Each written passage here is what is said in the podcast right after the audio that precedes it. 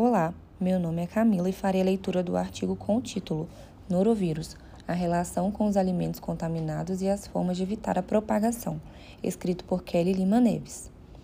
Você já ouviu falar em norovírus? O tipo de vírus já era conhecido pelos pesquisadores há muitas décadas, mas em 2021, um surto de doenças no estado do Rio Grande do Sul fez o debate sobre os tratamentos voltarem à tona.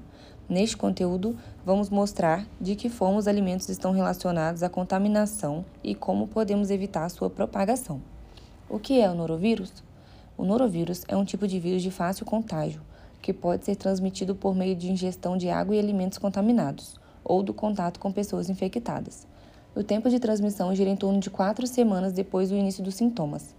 Em imunossuprimidos, a eliminação do vírus pode se estender por meses após a manifestação da doença. Apesar de provocar uma doença gastrointestinal, o norovírus, segundo a Fiocruz, é diferente de outras gastroenterites por atingir, em sua maioria, indivíduos adultos. Além disso, ele é capaz de sobreviver por longos períodos em superfícies e objetos tocados por pacientes com o vírus. Quanto maior for a quantidade de material orgânico, mais rápida é a sua proliferação.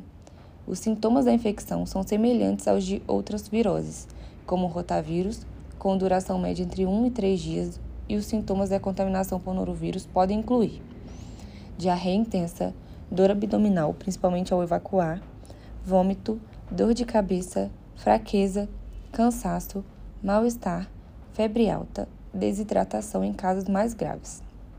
A presença de um ou mais dos sintomas que acabamos de mostrar é um grande indício de contágio, mas o diagnóstico só é confirmado por testes moleculares realizados diretamente nas fezes.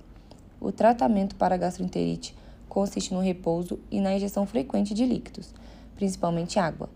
Para evitar a proliferação do norovírus, o ideal é que a pessoa infectada fique isolada. Durante o período de recuperação, é importante redobrar os cuidados com a alimentação mantendo uma dieta leve, sem ingestão de alimentos crus ou de origem desconhecida.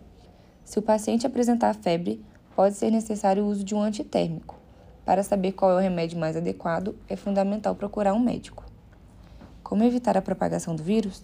O norovírus pode apresentar resistência ao cloro presente na água tratada, e por isso é muito difícil evitar a disseminação do vetor somente pelo tratamento da água. Por ser um vírus com alta capacidade de mutação, o desenvolvimento de um imunizante torna-se ainda mais complicado. A melhor forma de evitar, portanto, é através de medidas implementadas no dia a dia. Separamos algumas ações para, de forma simples, reduzir as chances de contágio e de transmissão do norovírus. Veja a seguir. Não compartilhe objetos pessoais. Não compartilhe talheres, toalhas e produtos de higiene pessoal. A precaução não deve ser só em relação aos objetos, já que as superfícies também podem estar infectadas. Se alguém do seu convívio for diagnosticado com norovírus, redobre esses cuidados. Caso não seja possível fazer um isolamento total, utilize máscaras descartáveis e evite levar as mãos à boca, aos olhos e ao nariz. Consuma água de fontes seguras. Como vimos anteriormente, a água é uma das fontes de disseminação do norovírus. Para frear o contágio, é importante, se possível, consumir apenas água de fontes seguras. Quando a água é tratada e filtrada, as chances de, de contaminação são reduzidas. Lembre-se de que ela será necessária não só para sua hidratação, como também para a higienização correta dos alimentos, que também podem conter o vírus. Consumir água de fontes alternativas como minas e poço artesiano não é sinônimo de água pura ou segura. Essa água precisa ser analisada, pois não sabemos as contaminações do local onde esse poço ou essa mina estão inseridos. E isso pode envolver contaminações com elementos químicos impróprios para consumo humano. Lembre-se também de atentar para a origem da água para obtenção de gelo. A qualidade da água da indústria de alimentos e dos restaurantes também é fator de preocupação. Por isso, existem legislações e programas que esses estabelecimentos precisam seguir. Lave bem os alimentos. Alimentos mal lavados ou crus podem conter não só o norovírus, como também micróbios, bactérias e outras substâncias nocivas à saúde. Lavar os alimentos na água corrente ajuda a diminuir os resíduos da sua superfície mas a atitude não é suficiente para que verduras, frutas e legumes sejam considerados higienizados. Vamos mostrar algumas dicas para fazer a limpeza adequada. O primeiro ponto é priorizar a lavagem dos alimentos. Pensando nas questões nutricionais, o ideal é higienizar logo antes de cozinhá-los. Antes e depois de manusear qualquer alimento, lave as mãos com água e sabão. Utilize água fria pra, para preparar a solução para as verduras, com a proporção de um litro de água para uma colher de sopa de água sanitária. Deixe as folhas imersas por 10 minutos.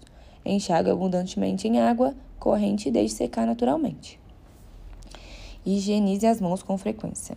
As mãos são as principais fontes de transmissão quando falamos em contato entre indivíduos e entre pessoas e objetos. Por isso, é importante lavar as mãos ao manipular, ao manipular alimentos, antes e depois de ir ao banheiro, ao trocar fraldas e encostar em superfícies potencialmente contagiosas. O mais indicado é lavar a mão com água corrente e sabão, e caso não seja possível na hora, faça o uso do álcool em gel. Para saber mais sobre a segurança dos alimentos e sobre formas de proteger sua saúde, acompanhe os conteúdos do CMA.